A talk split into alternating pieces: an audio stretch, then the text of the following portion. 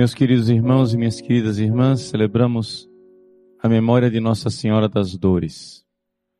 O que significa celebrar as dores da Virgem Santíssima? Significa celebrar o segundo maior sofrimento que aconteceu na história da humanidade. O maior sofrimento foi o sofrimento redentor de nosso Senhor Jesus Cristo na cruz. Não é possível padecer neste mundo uma dor tão grande como a dor que nosso Senhor sofreu na cruz.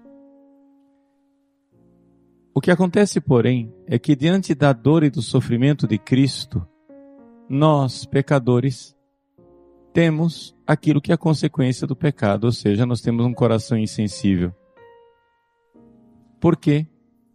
Para conseguir avaliar toda a dor e todo o amor que Jesus sofreu na cruz, é necessário ter um coração santíssimo, puríssimo, amorosíssimo, como o da Virgem Maria. Somente um coração assim tão puro, imaculado, um coração que amava e ama a Deus aqui na terra e no céu mais do que todas as pessoas da terra e todas as pessoas do céu.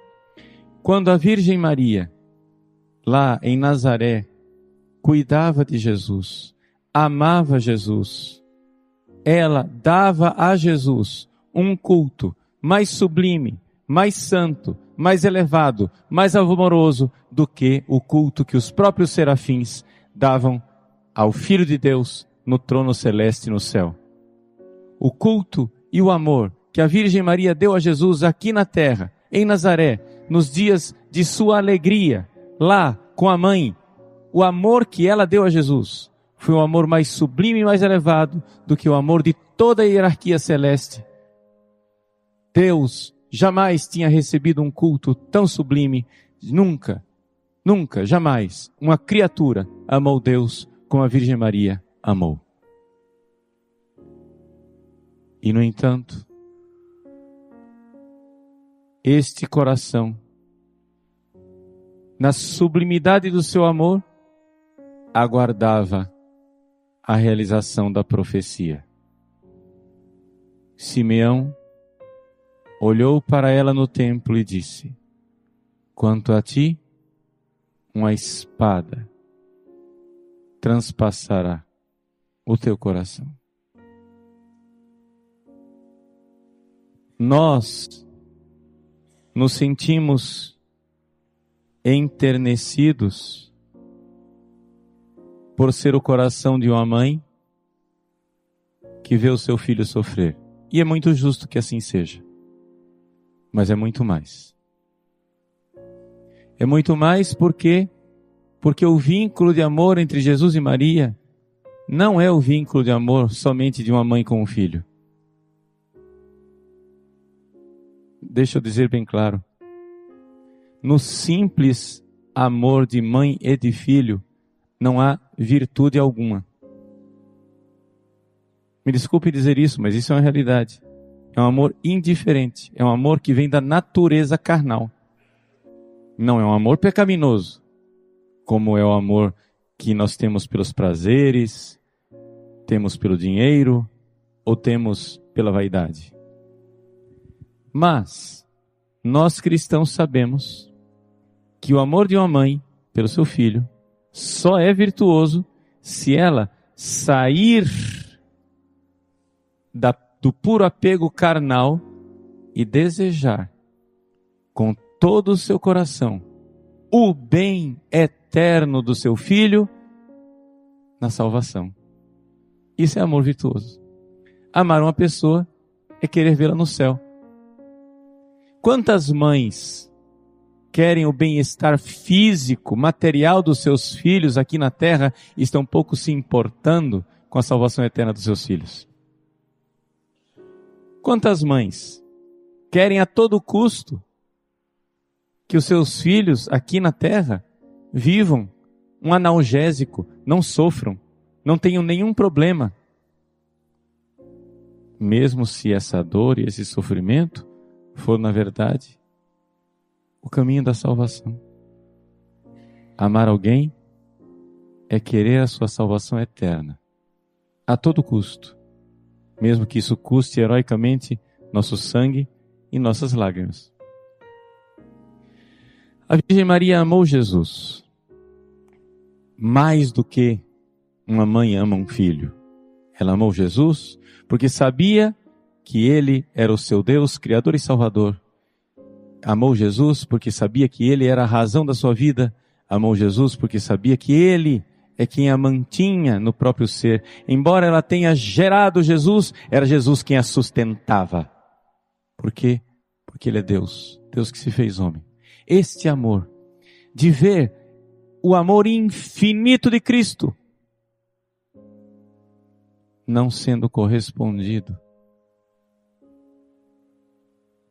Meus queridos, que coisa mais terrível um amor infinito que é correspondido por indiferença, por pouco caso, que é correspondido por blasfêmia, cusparadas, todo tipo de dor terrível. Vejam, quem, quem, quem iria compreender o drama que estava vivendo Jesus naquele momento? São João Eudes, grande, grande devoto da Virgem Maria. São João Eudes diz assim, ele, numa oração feita a Deus Pai admirado de olhar na cruz esses dois corações amorosíssimos, o coração sagrado de Jesus e o imaculado coração de Maria sofrendo, um sofrendo pelo outro. Imaginem o sofrimento de Jesus que amava o coração imaculado de Maria, vendo aquele coração sofrer. Imagine o coração de Maria que amava o sacratíssimo coração de Jesus, vendo aquele coração sofrer. São João diz assim: Pai Santo, como é possível que vós mesmo tenhais revogado a lei que proibia no mesmo dia a ovelha fosse sacrificada com a sua mãe? Há uma proibição no Levítico que diz assim: quando nascer o cordeiro, o cordeiro que vai ser imolado na Páscoa, você vai segurar esse cordeiro por oito dias. E depois você vai sacrificá-lo. Mas não sacrifique a mãe no mesmo dia em que sacrifica o filho. São João diz: Senhor, como é possível que vós anulaste o vosso próprio decreto e quisestes que a mãe e o filho fossem imolados no mesmo dia? Sim. Por quê? Porque Deus não queria que Maria sofresse um outro tormento que não fosse o tormento do seu próprio filho.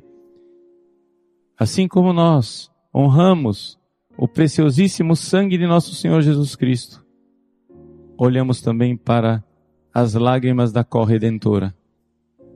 Ele derramou sangue, ela derramou lágrimas, e com suas lágrimas benditas, ela consolou mais o coração do seu filho do que qualquer coração humano jamais poderia consolar ou qualquer criatura jamais poderia consolar. Por quê? Porque Jesus ali, rodeado de indiferença e de blasfêmias, Jesus rodeado de pouco caso, ele, na maior dor, por nós, por mim, ele sofrendo por mim e eu indiferente. Não somente não quero sofrer por ele, não somente só quero consolações nessa vida, mas eu indiferente continuo a pecar e continuo a levantar a mão assassina que mata, que destrói o Filho de Deus. Como é possível que eu, alma pecadora que mereço mil vezes o inferno, não derrame uma lágrima sequer diante deste amor que me amou assim. somente a Virgem Maria, para derramar as lágrimas no meu lugar e para arrancar esse coração de pedra que está dentro de mim, indiferente ao sofrimento do seu filho, e colocar o seu coração materno, seu coração amoroso, para chorar as lágrimas que Jesus merece, para consolar o coração de Cristo. Meus queridos, Deus é Deus de amor. Mas como é que o amor, vindo a este mundo terrível, esse mundo macabro, esse mundo tão cheio de morte e de miséria, como é que este amor não sofreria?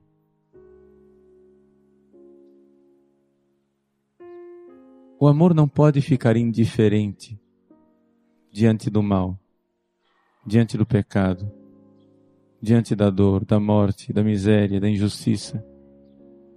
Nós, corações entorpecidos, nós, corações amortecidos, nós, corações anestesiados de egoísmo. Sim, porque o anestésico que foi aplicado no nosso coração chama-se egoísmo.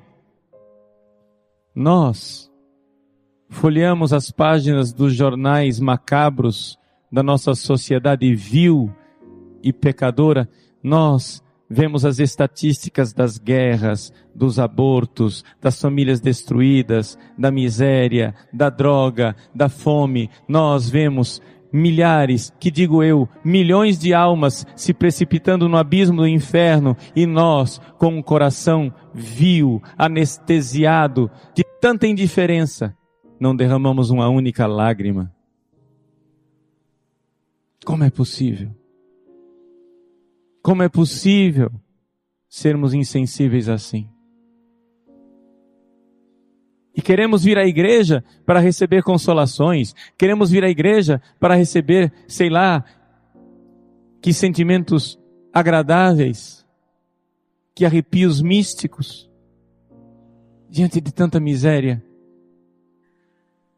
Não, meus irmãos, diante da dor, do egoísmo, só existe uma reação de um coração que verdadeiramente ama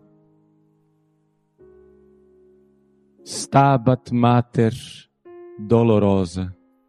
A mãe, cheia de dor, estava de pé, junto da cruz, lacrimosa, derramando suas lágrimas. Dum pendebat filius, enquanto o filho pendia da cruz. Se não conseguimos nós derramar lágrimas no dia de hoje, pelo menos peçamos a Deus que o nosso coração esteja cheio de gratidão por aquela que derramou lágrimas no nosso lugar. Por isso, a igreja a chama e não teme chamar de corredentora. Por quê? Porque diante desta paixão era necessário que houvesse uma compaixão. Diante da redenção, a corredenção. Diante da paixão, a compaixão. Vede todos vós que passais. Não há dor como a minha dor. Meus irmãos, de joelhos diante de Deus hoje, ao ver a hóstia que se eleva imolada no altar, no sacrifício eucarístico e incruento, nós, no silêncio adorante desta liturgia, recordemos que esta hóstia que hoje se eleva sem derramamento de sangue, um dia se elevou sangrando, não no silêncio adorador, mas no meio dos gritos de blasfêmia. E aqueles gritos de blasfêmia transpassavam o coração de uma mãe que amou Jesus mais do que todos os querubins e serafins. O coração de Maria amou o coração de Cristo mais do que toda a corte celeste.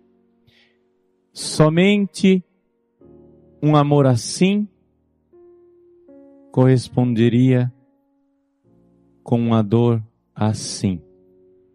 Para nós compreendermos a dor que estava no coração de Maria na hora que seu filho era crucificado, nós precisaríamos ter o coração de Cristo para entender o abismo de dor. Somente se nós tivéssemos o coração de Maria, nós entenderíamos a dor do coração de Cristo. Por isso esses dois corações se completam e se compreendem mutuamente. Peçamos a Deus a cura de nossa indiferença. Peçamos a Deus a cura desse coração anestesiado de pecado. Queiramos nascer nestas dores do parto. Maria, que não sofreu para dar a luz ao seu filho bendito, sofre agora para dar a luz aos filhos leprosos que somos e sofre generosamente, não nos rejeitando, mas querendo consolar o coração de Cristo ao nos dar a Ele como filhos e filhas que custaram tantas lágrimas.